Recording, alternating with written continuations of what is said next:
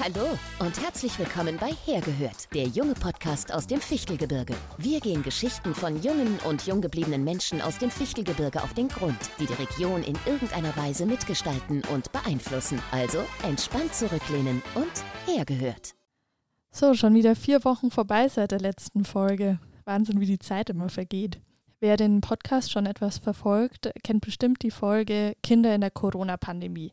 Das Thema greifen wir heute nochmal auf, allerdings mit dem Schwerpunkt auf Jugendliche und junge Erwachsene. Und da freue ich mich total, dass Annika heute Zeit gefunden hat. Annika ist 18 Jahre alt, hat letztes Jahr mitten in der Pandemie ihren Schulabschluss gemacht und ist aktuell Bundesfreiwilligendienstleistende im Löschwerk in Marktredwitz, in dem Jugendzentrum dort.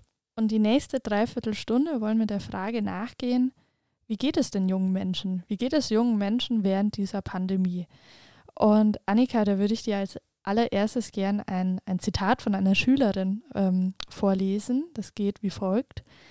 Die Corona-Pandemie hat mir wertvolle Zeit genommen. Mir kommt es vor, als wäre 2020 ein Jahr der Zeitverschwendung, eine Freistunde in der Schule, bei der nichts getan wird, außer nur auf den Gong zu warten, sodass die Stunde endlich zu Ende geht.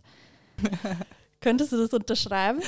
Ich kann das teilweise unterschreiben. Also bei mir war es so, ich habe ähm, quasi meine komplette Abitur Abiturvorbereitungszeit in dem Lockdown, also eine Zeitweise komplett daheim mit Online-Aufträgen und eine Zeit dann doch in der Schule als einzige Stufe im Gymnasium verbracht.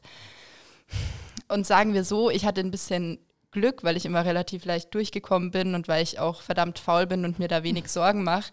Ähm, deswegen war es für mich in Ordnung. Ähm, es war aber schon so, dass ich gemerkt habe, dass ich richtig aufpassen musste, dass ich nicht denke, dass die Zeit, die ich nicht in der Schule bin und diesen extremen Abi-Stress von allen Seiten mitbekomme, dass es eben keine Ferien sind. Weil ansonsten ist man in der Schule, deine SchülerInnen, also deine MitschülerInnen machen Stress, die Lehrer machen Stress, deine Eltern machen Stress und so saß man da allein daheim vor seinem Computer und es war tatsächlich ein bisschen anstrengend. Jetzt hast du einmal diesen Stress. Kann es, könntest du auch rückblickend sagen, das war vielleicht auch ein Stück weit positiv, dass man vielleicht dem Stress auch entgehen konnte? Ich glaube, da kann ich nicht für alle sprechen, weil ähm, ich doch denke, dass sich da manche nicht so gut zusammenreißen konnten mhm. und das im Endeffekt dann auch schädlich war, weil gerade für Fächer wie Mathe war es einfach unfassbar wichtig, dass man sich in Lerngruppen zusammengesetzt hat und das ging halt einfach nicht. Und ich glaube, das hat manchen schon auch wirklich da geschadet. Also ich würde es äh, sehr gering als positiv betrachten. Mhm. Ja, das, das kann ich sehr nachvollziehen, weil Mathe war auch nie mein, mein bestes Fach. Ich habe mich da immer eher durchgekämpft. Gerade als es letztes Jahr dann im Frühjahr ähm, gefühlt ja hoppla hopp ging. Ne? Mhm. Also äh, war ja für uns alle eine völlig neue Situation. Hatte ich auch gedacht, naja, wenn ich so an meine Abi-Vorbereitungszeit, du musst es ja lernen und so. Und wenn du dann gerade in, in, Fächern nicht so stark bist, was brauchst du eigentlich so den Kontakt zum Lehrer, zur Lehrerin, ja. äh, die dir das nochmal erklären kann. Vor allem auch, wenn Schülerinnen eben diese Strukturen auch benötigen. Ich würde gerne dieses Schulthema äh, zwar möglichst schnell abhandeln, aber eine Frage habe ich dann noch. Gerade als das ja im letzten Frühjahr, letztes Jahr dann so losging, ich denke da am, vor allem in der Anfangsphase, wie gesagt, das war für alle neu. Aber wie war das für euch? Wie habt ihr die, ähm, sage ich mal, dieses Umfeld Schule empfunden? Hat es gut reagiert oder sagt er, okay, da, da hat es gehapert oder da waren massive Schwachstellen? Also ich glaube, ich kann dafür einige sprechen, wenn ich sage, dass es am Anfang einfach extrem surreal war. Ich habe das die ersten Wochen überhaupt nicht kapiert, dass es jetzt wirklich dann so weit geht, dass wir nicht mehr gehen können und dass wir eben alles umstellen müssen. Und danach muss ich aber sagen, dass es ähm, tatsächlich gerade, also ich, ich spreche da immer von Mathe, weil Mathe für mich die Hölle war und weil es, weil es, äh, weil es wahrscheinlich bei vielen in der Jahrgangsstufe unfassbar schlimm war. Ähm, da hat mein Kursleiter sehr gut darauf reagiert und hat uns ähm, hat uns Materialien gegeben. Wir hatten diese Bücher größtenteils, mit denen man Abiture durchrechnen konnte. Also die haben da wirklich angezogen und haben es auch ein Stück weit geschafft, glaube mhm. ich, diesen Ausgleich oder das, den Bonus Stress zu geben, dass sich das wieder ausgleicht mit der Spannung. in den, sag ich mal, ich sag mal, in den Medien, dieses, dieser große Begriff, aber wurde ja dann oft ähm, auch von dem Corona-Abi oder dem Corona-Abschluss gesprochen. Hast du das, also klar, das Vergleich fällt natürlich schwer, weil man die äh, früheren ähm, Prüfungen ja natürlich nur bedingt gemacht hat. Aber siehst du für euch irgendwie Nachteile ähm, im Zuge jetzt der Pandemie? Also lustige Sache dazu, ich habe tatsächlich äh, diese Petition unterschrieben, weil ich faul war. Welche ähm, Petition war das? Dass es ein Durchschnittsabitur gibt. Also mhm. das heißt, dass keine Prüfungen geschrieben werden und die Noten aus den Vorjahren zu einem Abiturschnitt verrechnet werden. Im Nachhinein war das jetzt vielleicht nicht die beste Idee, aber es hat ja auch zum Glück nicht stattgefunden, weil ich glaube, dann hätten wir tatsächlich dieses Problem, dass unser Abiturjahrgang schwächer angesehen würde als die letzten. Ähm, es wurden, die Prüfungen wurden nicht verändert. Also mhm. es wurde ja, die eine Prüfung in Mathematik war es, glaube ich, musste ja ersetzt werden, weil sie irgendwie geklaut worden ist, so wie jedes. Jahr. ähm, aber das war ja auch schon eine vorgefertigte Prüfung. Wir mhm. hatten nicht länger Zeit. Ich glaube, wenn dann, müsste man diesen Abiturjahrgang und auch den Abiturjahrgang 2021, der jetzt dann geschrieben wird, wenn er auch unter gleichen Bedingungen stattfindet, als höher ansehen, weil wir eben daheim waren und weil wir dieses ja, weil wir uns selber einfach mehr in den Hintern treten mussten, um was zu tun. Ja, also das habe ich dann auch so gesehen. Ich sage, Corona-Abi, also inhaltlich, ähm, ob man da jetzt mal eine Prüfung verändert oder nicht, äh, war für mich gar nicht so ausschlaggebend, sondern vielmehr, ähm, es verlangt ja viel mehr ab, sich selbst zu strukturieren, sich selbst hinzusetzen und sagen, ich lerne das jetzt, wenn mir nicht dieses die Schule an sich mit ihren Stundenvorgaben das vorgibt, den Rahmen. Also da bin ich, äh, bin ich ganz bei dir.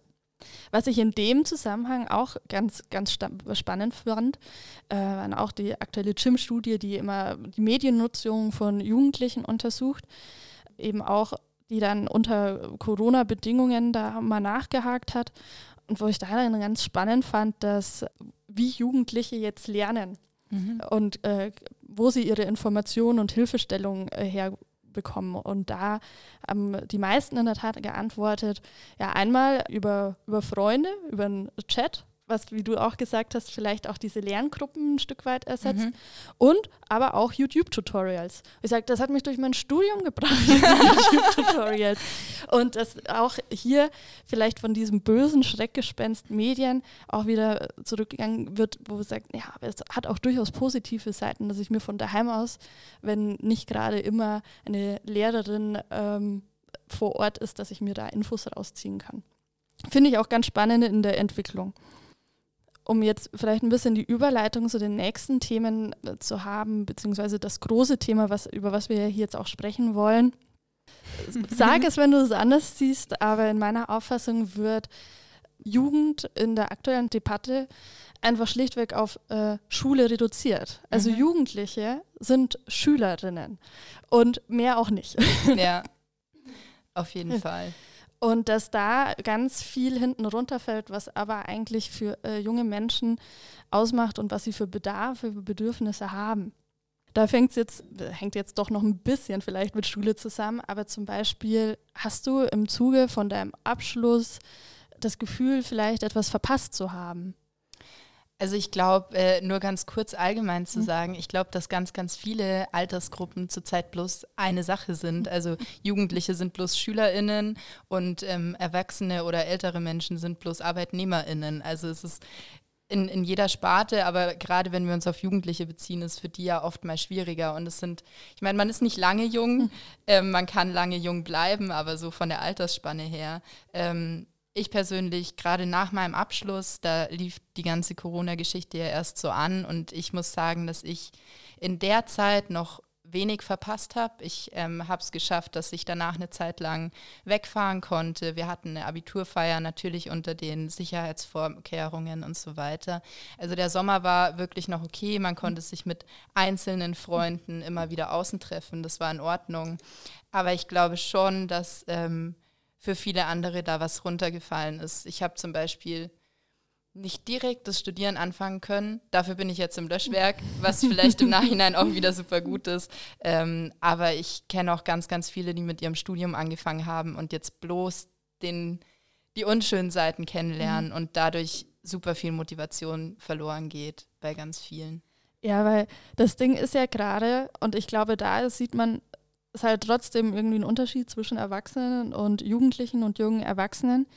Wenn jetzt ein Erwachsener einen Urlaub plant und der fällt halt jetzt aus, dann macht man das nächstes Jahr. Mhm. Aber gerade in diesem Alter, so sage ich mal 16, 17, 18, 19, da, da, kannst du nicht alles aufs nächste Jahr verschieben, weil gerade ja auch diese Phase äh, teilweise schon recht vollgestopft ist, wenn man so nach, ich sag mal in Anführungszeichen, nach Plan vorgeht. Mhm. Also Abschluss, dann Studium und äh, Ausbildung, wie auch immer.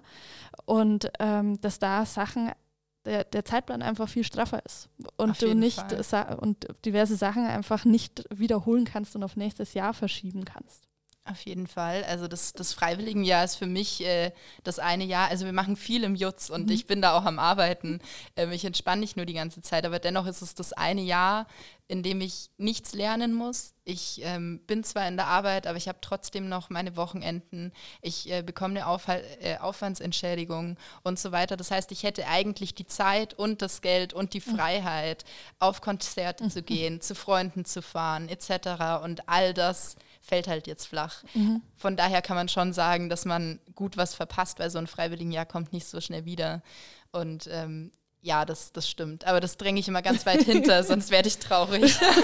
oh Gott, das will ich natürlich auch nicht. Nee, aber diese, ich finde, dieser Aspekt wird oft einfach vergessen, dass ähm, junge Menschen nicht einfach nur Schülerinnen sind, die zu lernen haben, sondern dass Freizeit und Freizeitaktivitäten unglaublich wichtig sind, vor allem auch in der Ent Entwicklung, zu sagen, wer bin ich eigentlich? Welches Standing will ich hier haben? Was für eine Rolle will ich vielleicht in der Gesellschaft einnehmen? Und das gerade halt wirklich unter sehr erschwerten Bedingungen stattfinden das einfach mitgedacht werden müsste, sollte, hoffentlich äh, noch vermehrt wird. also das Sozialleben ist ja gerade jetzt eigentlich so auf, einen, auf ein Minimum runtergefahren. Ähm, was hast du denn für ein Gefühl, was das bei dir oder auch in deinem Freundeskreis oder Bekanntenkreis oder was du in deinem Umfeld, sage ich mal, unter jungen Leuten mitbekommst, äh, was das für Auswirkungen auf die hat? Also mein persönliches Sozialleben beschränkt sich derzeit tatsächlich auf digitale Kontakte mit meinen Freunden ähm, und meinen Großeltern, ähm, weil meine Mutter in einer Risiko, also einer Risikogruppe zugehört und ich deswegen da wirklich sehr runterfahre. Ähm, von daher, ich besuche ganz oft meine Oma, das ist toll, aber das geht natürlich auch nicht so wie immer. Ähm, ja, von dem Restlichen, da ist vielleicht tatsächlich äh, unsere Arbeit im Jugendzentrum gerade für mich und auch für alle Jugendlichen, die da sind, sehr wichtig. Ähm, wir haben einen Discord-Server. Mhm. Das Ganze muss man sich vorstellen. Im Prinzip ist es ein digitales Jugendzentrum. Man kann sich das genauso vorstellen wie das Löschwerk, ähm, das da steht und man kann zur Tür reingehen und dann gibt es verschiedene Räume. In den Räumen sind verschiedene Leute und man kann sich aussuchen, wo man hingeht und ob man gerade in den Zockerraum geht oder den Leseraum und dann kann man sich dort unterhalten und das äh, läuft tatsächlich sehr gut und ich glaube, das ist so für uns, ähm, also für mich, für die anderen Jugendlichen und eben auch für unsere Hauptamtlichen ähm, gerade so das, was wir als Sozialleben bezeichnen würden, ähm, wo man sich unterhalten kann und sich tatsächlich auch sehen kann, nur eben nicht persönlich. Ja, ich finde das total spannend, weil also Jugendarbeit an sich muss ich ja also auch schon lange die Frage stellen, wie, wie, ähm, wie stellen sie sich auf, vielleicht auch neu auf, gerade in einer digitalisierten Welt. Und ich finde gerade das mit eurem Discord-Server total spannend. Also ähm, gerade weil es ist exakt so, wie du sagst, ähm, es sind wie verschiedene Räume. Ja. ich weiß nicht, wie du dazu stehst. Ähm, für mich ersetzen so digitale Kontakte zwar nicht das, was es ähm, sage ich mal, im, im Real Life stattfindet, weil da einfach ganz viel dazu gehört, wie Mimik und ähm, viel, was halt auch dann zwischen den Zeilen mitbekommt, was halt einfach nur erkennt, wenn man sich sieht. Aber so diese, diese Angst am Anfang, das digitale Treffen, das gar nicht ersetzen können, habe ich ein bisschen verloren, weil mir gibt es in der Tat inzwischen recht viel mal zu zehnt in eine eine Videokonferenz vom Portal deiner Wahl äh, zu gehen und einfach mal loszuschnacken und ähm, vielleicht ein Bierchen dabei zu trinken, als ob man in der Kneipe sitzen würde oder so. Und ähm, gerade beim digitalen Raum habe ich oftmals den Eindruck, dass hier sich junge Menschen, die ja auf der Suche sind nach Räumen, die nicht unbedingt von erwachsenen Eltern oder wem auch immer besetzt sind, sondern eigene Räume zu schaffen. Siehst du da vielleicht auch die Möglichkeit, ähm, dass, dass Jugendliche sich hier stärker positionieren können, die sich vielleicht so nicht ins Jutz getraut hätten, sondern aber der Klick auf einen Server, auf einen Discord-Server ist einfach einfacher, vor allem weil es von Natur aus schon ihre Welt ist? Auf jeden Fall. Also das ist äh, super interessant, wenn man sich unser Einzugsgebiet anschaut. Also das Jugendzentrum steht ja in Marktredwitz, aber wir haben Leute aus äh, Selb, wir haben Leute aus Schirnding, wir haben Leute aus Wunsiedel und wir haben sogar eine Person aus New York, die da in einem Internat ist. Ja, ja. das ist und scharf. Ich glaube kaum, dass der einen Fuß ins Löschwerk gesetzt hätte, wenn es den Discord-Server nicht gäbe. Mm, und da haben wir auch ganz viele Leute, die von ihren Freunden damit reingezogen wurden. Und da ist eben die Hemmschwelle wirklich nicht so groß. Es ist mhm. sowieso ihre Welt, die haben ihre eigenen Discord-Server. Und dann schwappen sie halt einfach mal rüber und sehen, dass es schön ist und bleiben dann dort und ja. lernen wieder neue Leute kennen. Ja, also ich finde das, das, also diese Möglichkeit und vielleicht ist das in irgendeiner Post-Corona-Zukunft ähm, einfach auch quasi ein weiteres Standbein, sage ich mal, wo man ja Grenzen einfach aufbrechen kann. Und ähm, ich hoffe sehr, dass das sich irgendwie in irgendeiner Form dann, dann auch behält, weil zur alten Normalität, die, die kennen wir ja schon.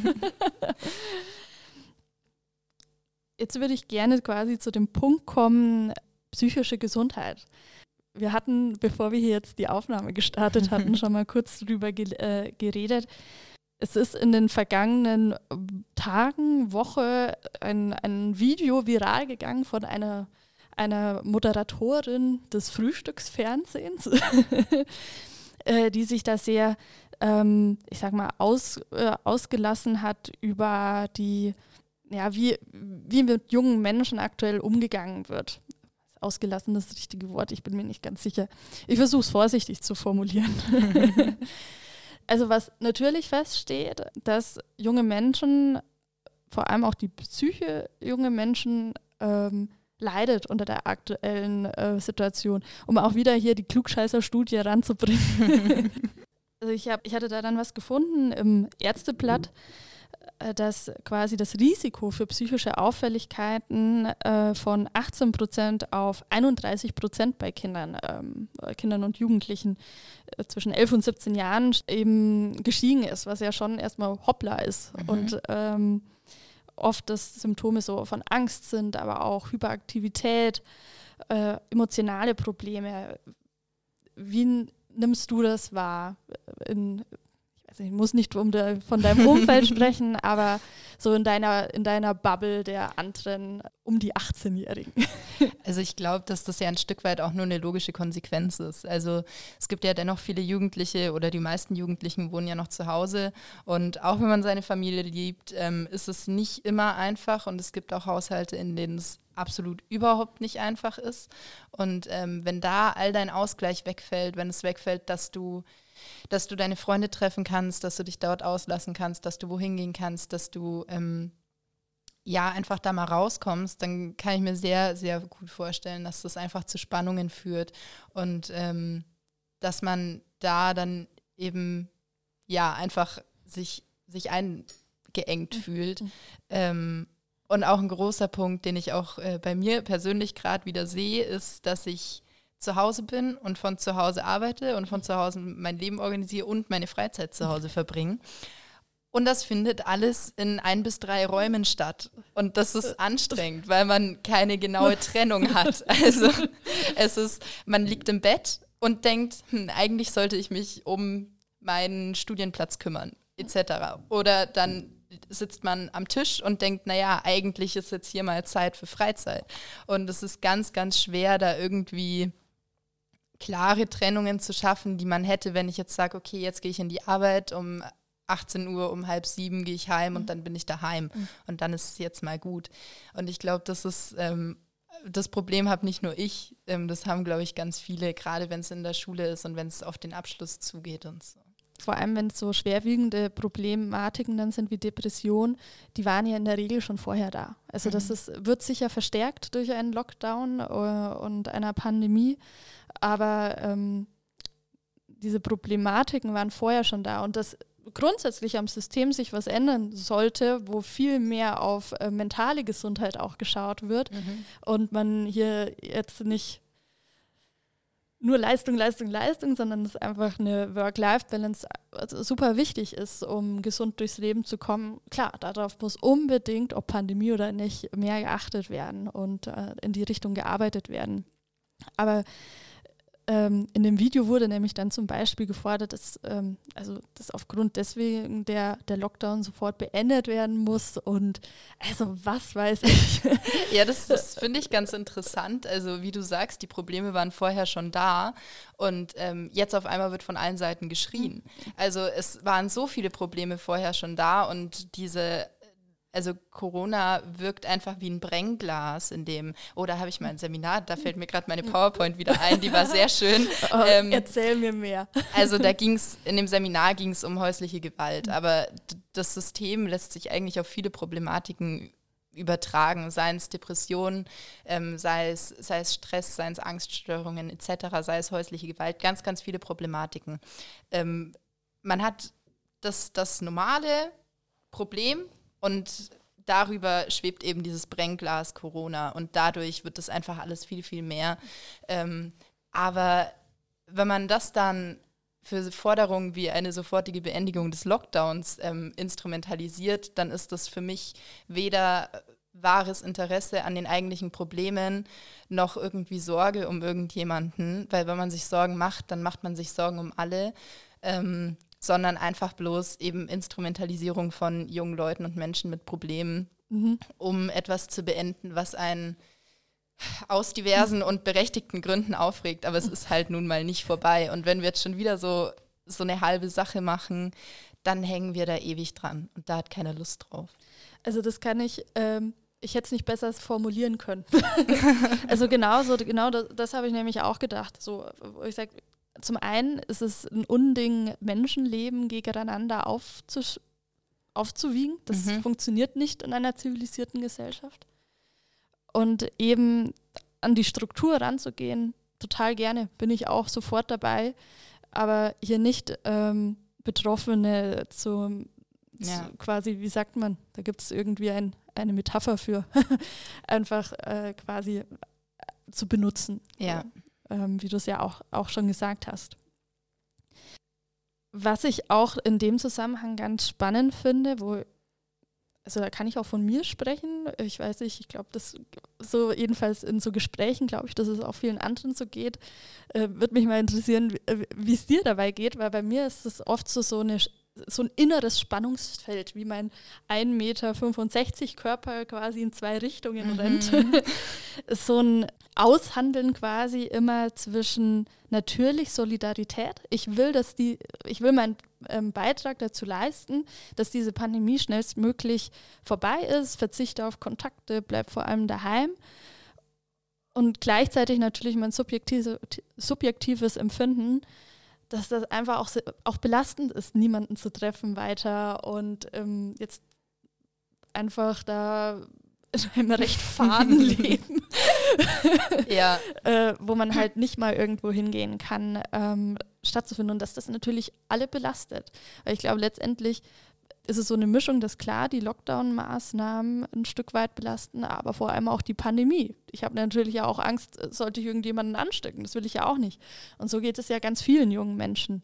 Ja, also das sind ja auch auf jeden Fall unfassbar legitime Empfindungen, ähm, wenn man zu Hause sitzt und sich einfach denkt, ich, ich möchte einfach mal wieder wohin. Es ist mir egal wohin. Ich möchte einfach irgendwo hin, wo Menschen sind. Das ist unfassbar legitim. Genauso ist es aber halt auch legitim, dass man einfach zusammenhalten muss, gerade in schwierigen Zeiten, um eben schwierige Zeiten zu überstehen.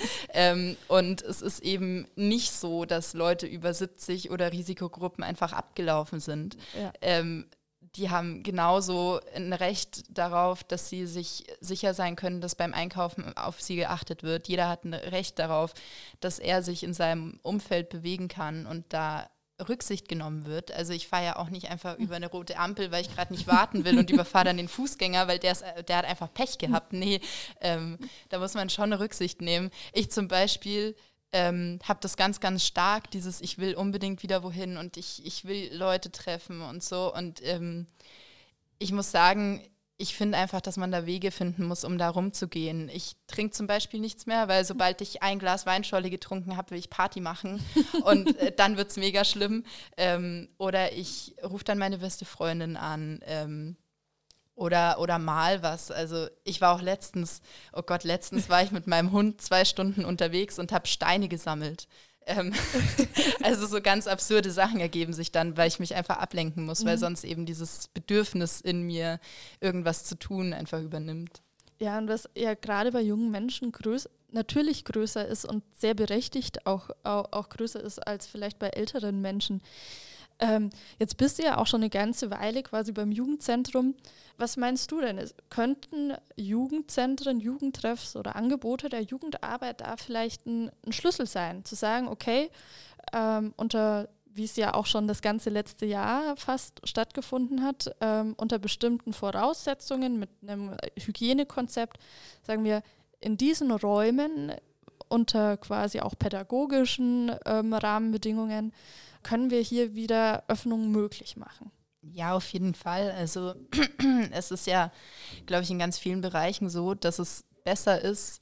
Ähm, also das Bedürfnis geht ja nicht weg. Mhm. Es geht ja nicht einfach weg, das Bedürfnis, dass man was machen will, bloß weil es heißt, nein, ihr, ihr könnt das nicht, es ist unsicher. Das Bedürfnis ist da. Jetzt ist einzig und allein die Frage, wie man damit umgeht. Hat man im Prinzip zwei Möglichkeiten. Entweder man wird es ignorieren oder man versucht einen Weg zu finden, damit umzugehen.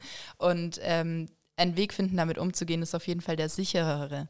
Das hat man ja gemerkt, ähm, zum Beispiel jetzt auch, wenn wir über Restaurants oder Wirtshäuser reden, da kann man dann zu fünft hingehen und man hat aber ein Hygienekonzept. Wenn man sich zu fünft zu Hause trifft, dann hat man kein Hygienekonzept. Und genauso ist es bei Jugendzentren.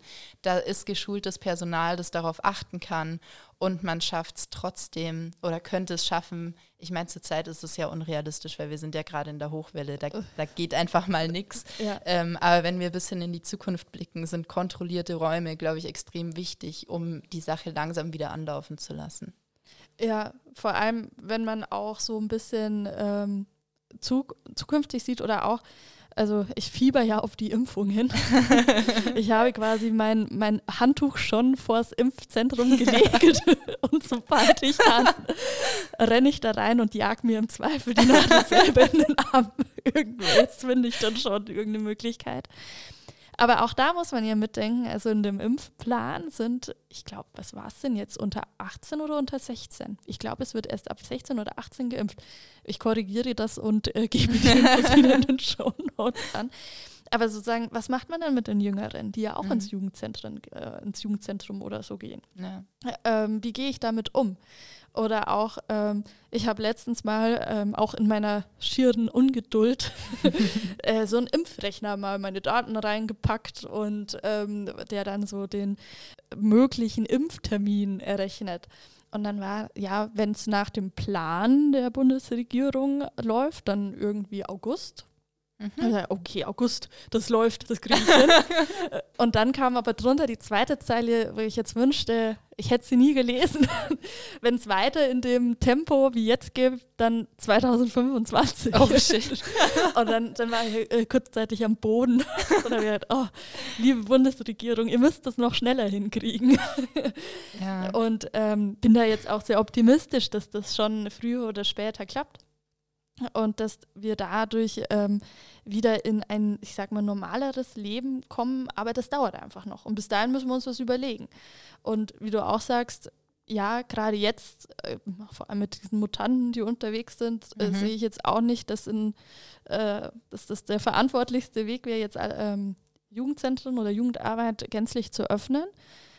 Aber gerade letztes Jahr haben sie bewiesen, dass sie es können unter bestimmten Bedingungen. Also wenn die Zahlen jetzt nicht so sind wie jetzt, aber Mhm. ein bisschen niedriger und mit Hygienekonzepten hier Räume für junge Menschen aufzumachen, weil die dringend notwendig sind. Mhm.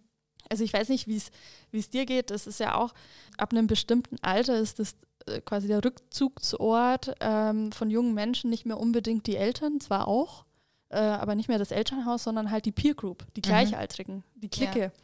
Und das ist in dem nicht mehr so existent. Also es ist halt, es ist halt wieder eine Investition, ähm, die getätigt werden muss. Man, man schafft Freiräume, die andere Generationen oder Altersgruppen vielleicht dann nicht haben. Aber ähm, gerade wenn es um die Jugend geht und dann auch nochmal Kinder, aber das ist ja jetzt hier nicht genau das Thema, aber gerade wenn es um die Jugend geht, jede Investition in die neue Generation, in die nachfolgende Generation ist eine Investition in die Zukunft. Und die lohnen sich und das sieht man bei jeder, die bisher getätigt wurde, aber es sind halt leider noch zu wenig.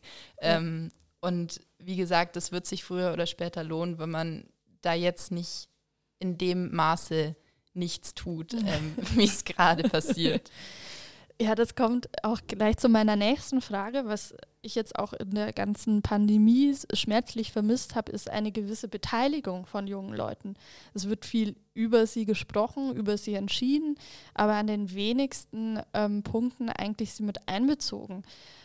Glaubst du, dass Beteiligung auch in, in Fragen, die also in Pandemiefragen, dass eigentlich alle davon profitiert hätten können? Das war jetzt ein bisschen eine sukzessiv gestellte Frage. Du darfst natürlich frei antworten. Auf jeden Fall. Also ich ähm, denke, dass im Einzuge Aufklärung und dann eben Beteiligung zu sehr viel weniger Frust geführt hätte. Ich glaube, dass da ein Gegenargument, das einem sofort entgegenschnellt, wenn man sagt, Beteiligung von jungen Menschen, oh ja, die sind ja egoistisch und die wollen ja dann sowieso nur wieder Party machen, hat man ja in Berlin gesehen und, und, und. Ich glaube das nicht. Ich glaube, dass ganz viel von den Partys etc., ähm, die, die passiert sind, Frustreaktionen waren. Natürlich nicht alle. Es gibt auch einfach EgoistInnen, die sich für nichts interessieren. Aber ich glaube, dass ein Großteil von jungen Menschen sehr wohl dazu bereit ist, mit aufzupassen. Und ich sehe das auch ganz, ganz viel, wenn ich irgendwie einkaufen bin oder so. Ohne das jetzt böse und verallgemeinert zu meinen, aber aus meiner persönlichen Erfahrung, die alte Generation steht näher an der Kasse hinter mir als die Jungen. Also Oh, Um das- so bestellt. ja, um, um, das ganz allgemein zu sagen. Es hat jeder seine Probleme, ähm, aber man kann trotzdem nicht grundsätzlich eine ganze Gruppe ausschließen. Ja, also da finde ich es ja auch wieder interessant. Also das belegen jetzt durchaus auch äh, die, die, die Zahlen, sowohl also der Eindruck aus dem Landkreis jedenfalls, aber auch vom Robert-Koch-Institut, dass, dass Jugendliche nicht unbedingt, wenn man so will, es wird immer die Treiber der Pandemie äh, gesprochen. Ich mag das Wort jetzt nicht so gern, aber dass junge Menschen das in der Tat nicht sind und sie sich den, die schon ein großes Anliegen ist, sie, sich selbst und auch ähm, ihre Mitmenschen, sei es eben Eltern, Großeltern, Risikogruppen, äh, bestmöglich zu schützen und sie sich da sehr wohl sehr viele Gedanken machen. Ich fand das ganz spannend. Ich habe mal mit auch, ähm, ich glaube, der war 15, 16 äh, gesprochen, der sagt, haben, also jetzt unter uns, wir sind ja unter uns, gesagt hat, ähm, ja, sie, mit nur quasi noch einem Haushalt, das, das macht keinen, also das schaffen sie nicht. Sie sind einfach eine Fünferklicke und sie sind auch weiterhin zu fünft unterwegs. Aber sie haben für sich selber gesagt, okay, wir sind halt nur wir fünf und wir, wir treffen außerhalb niemand anderen. Mhm. Also wir bleiben unter uns. Und das finde ich doch wieder diesen Gedankengang höchst ähm, verantwortlich. Auf jeden Fall. Also es ist ja auch, man sieht ja gerade an dem Beispiel auch, dass da dass da selber gedacht wird. Das ist ja ganz viel bei solchen, bei den Regelungen, die wir zurzeit haben. Die funktionieren im Einzelfall vielleicht nicht so gut, wie sie ursprünglich gedacht wurden. Und deswegen muss dann eben eigenes Denken her und das funktioniert. Also man sieht ja da, dass es nicht so ist, dass ähm, junge Leute ferngesteuerte oder handygesteuerte Zombies sind, die durch die Gegend laufen und bloß auf Anweisungen warten. Ähm, man sieht ja da, dass sich selber Gedanken gemacht werden. Und ich glaube, wenn man es schafft, also, wie so, also langsam. Junge Leute sind ähm, in der Tat in, fähig, Verantwortung zu übernehmen und auch gewollt Verantwortung zu übernehmen für andere. Ähm, man muss ihnen aber dennoch auch was zugestehen, wo wir wieder dabei sind, dass man ihnen gewisse Räume bietet. Ähm, weil einfach nur, ihr dürft nur daheim sitzen und kommt nicht mal für die Schule raus, das funktioniert nicht, dann dreht man durch, egal wie lieb und nett deine Eltern sind. Ja. Das ist. Das funktioniert einfach, so. einfach dann Ja. irgendwann nicht mehr. Nee, also ich finde da zum Beispiel auch ein Kon eine Konzeptidee höchst spannend. Also sobald dann hier, also gerade auch hier jetzt im Landkreis Wunsiedel, die Zahlen auch wieder ein bisschen runtergehen können, äh, finde ich das Konzept eigentlich ganz interessant, wenn man so okay sagt, man macht Wechselunterricht in der Schule. Das klar, also es ist die Devise Kontakte reduzieren, dann reduzieren wir das quasi auf die halbe Klasse. Und die treffen sich da ja eh schon, sind in einem Raum, dass man dann durchaus wie eben der Jugendliche auch mit sich mit, seinen fünf Freunden äh, trifft, dass man hier eine Kontaktgruppe quasi hat, mit der man sich natürlich auch am Nachmittag zum Fußballspielen treffen kann. Sicher s- in der reellen Umsetzung dann sicher eine komplexe Geschichte, aber ich finde es trotzdem lohnenswert, weil in ganz vielen anderen Bereichen, sei es im Wirtschaftsbereich oder wo auch immer, wird immer ganz viel differenziert und hier und hier und hier machen wir eine extra Regel, nur Mhm. beim Thema Jugend nicht. und das ist nicht fair und gerade da wäre auch so eine Forderung so aus Jugendsicht, finde ich auch, also wenn Lockerungen, wenn dann mal über Lockerungen ernsthaft gesprochen werden könnte und da ein Plan stattfinden, dann als erstes bei den Jugendlichen. Also bevor ich in eine Kneipe gehen kann, muss ein Jugendlicher, eine Jugendliche in ein Jugendzentrum gehen können. Das muss Mhm. viel früher passieren können, bevor ich da irgendwo meine Pizza essen kann. Ja, auf jeden Fall. Ja. Also ich äh, habe das auch selber gemerkt. Ich war vorher erst einmal auf einem Konzert im Jugendzentrum in Wunsiedel und ähm, dann war ich das schon ein bisschen her. Da war der zweite Lockdown, in dem wir uns jetzt befinden, noch nicht so krass. Da durfte man sich ähm, noch mit, ach Gott, mit ein paar mehr Haushalten treffen. Aber auf jeden Fall nur vier Personen, glaube ich, war es oder sowas in dem Dreh. Und das Jugendzentrum war quasi der einzige Ort, an dem wir uns tatsächlich zu sechs treffen konnten, weil weniger einfach, es wäre, es hätte natürlich funktioniert, aber es wäre halt dann also dann hätten wir uns nicht treffen brauchen. Ähm, und da sind diese Räume mega wichtig geworden. Und Jugendzentren sind ja jetzt nicht nur ein Ort, an dem man ähm, zockt und am Sofa sitzt und Mate trinkt. ähm, da passieren ja auch ganz, ganz viele verschiedene Sachen. Also da werden, da politisiert man sich gegenseitig, indem man Gespräche führt. Ähm, da wird man kreativ, da hat man Austausch mit Leuten, da ist pädagogisches Personal vorhanden, das dir zeigt, wie du mit Problemen umgehen kannst. Und wir also was mich total fasziniert in unserem Jugendzentrum, wir bearbeiten total komplexe Fragen. Also es ist total tiefgründig, auch wenn es jetzt nur digital ist, aber was dann auch vor Ort stattfinden könnte, sind so Fragen wie, wie siehst du dein inneres Selbst? Und auf einmal fangen die zu reden an. Und, und ähm, oder auch politische Fragen, wie, wie siehst du das gerade, was da passiert? Und dann sind das auf einmal nicht mehr einfach bloß irgendwelche Leute, die vor ihrem Laptop sitzen, sondern richtig interessiert und äh, Menschen mit, ja, mit was zu sagen einfach. Mhm. Und das passiert in Jugendzentren. Ja, also ich finde es da, und das ist, glaube ich, auch die, die, die Stärke einfach von Jugendzentren, Jugendtreffs, dass sie einfach Räume geben, wo nahezu alles Platz hat. Klar, dass es einen gewissen Rahmen hat, dass da natürlich jetzt nichts Extremistisches oder um Gottes Willen. Aber da, da, da werden Räume geschaffen, wo man aber nicht drin verloren ist. Also ich kann es auch aus meiner Erfahrung sagen, ich bin Anfang 20, war ich dann immer so im Jugend, Jugendkulturzentrum, nenne ich es mal.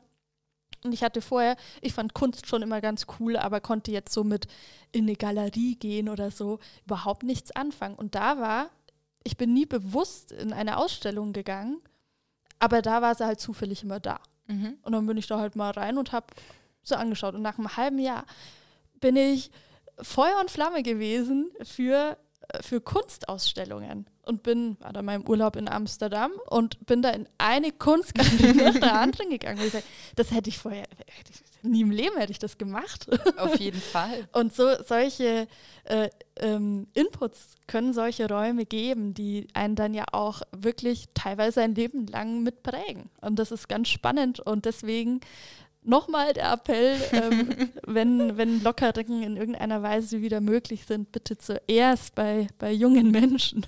Auf jeden Fall. ja.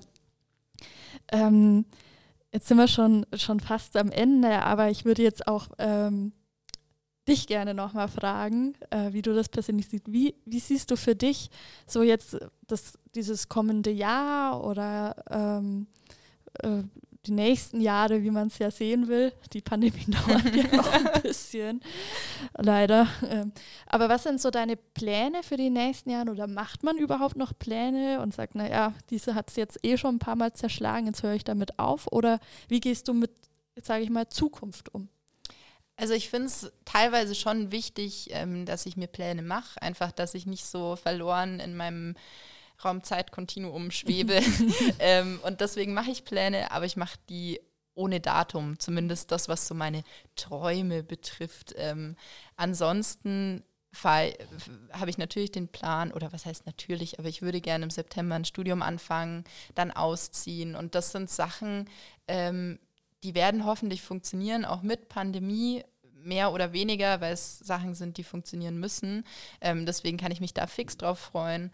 Und alles andere, was ich so außenrum bastel, so meine Freizeit, meine Urlaubsplanungen und so, die habe ich, weil ansonsten besteht der Alltag ja bloß aus Arbeit und, und äh, Lernen. Aber ähm, ich sehe es jetzt auch nicht dramatisch, wenn ich jetzt nicht diesen Sommer mhm. dahin fahren kann, wo ich hin will, sondern den nächsten Sommer und dann halt mit mehr Geld. Also Also von daher finde ich es wichtig, dass man sich Ziele nimmt, aber die auch nicht zu ernst nimmt, weil sonst wird man, wie gesagt, traurig. Und mit den Worten, also besser kann man es ja nicht zusammenfassen. Ähm, das nehme ich mir, glaube ich, auch ganz persönlich ein bisschen mit. es, diese Mischung aus, ähm, ja, ich gebe mir ein bisschen Struktur und auch Ziele, auf die ich mich freuen kann, aber verbeiße mich nicht zu sehr darauf. Ähm, dass ich nicht zu arg enttäuscht bin, wenn sie nicht klappen. Wobei diese, hoppala, ähm, diese, diese Fähigkeit hat man vielleicht im letzten Jahr auch ein bisschen gelernt, da einfach ein bisschen entspannter zu sein. Und dass, wenn das Projekt halt nicht klappt, dann geht die Welt auch nicht unter. Eben. es geht immer irgendwie weiter. Äh, Annika, ich hätte jetzt noch äh, Stunden mit dir weiterreden können. Ich äh, fand das ein ganz angenehmes, informatives Gespräch. Ich habe auch viel gelernt wieder, wie, wie immer, aber heute ganz besonders. und bedanke mich total für deine Zeit und ähm, ich hoffe, dass, dass dein, dein Buff die Jahr noch die ein oder andere Überraschung und hoffentlich auch so ganz in echt im Jutz ähm, für dich bereithält. Ja, ich glaube, da sorgen die Leute schon gut dafür. ja, wenn ich mir so die Löschwerk-Crew anschaue, kein Zweifel. Dankeschön. Vielen Dank.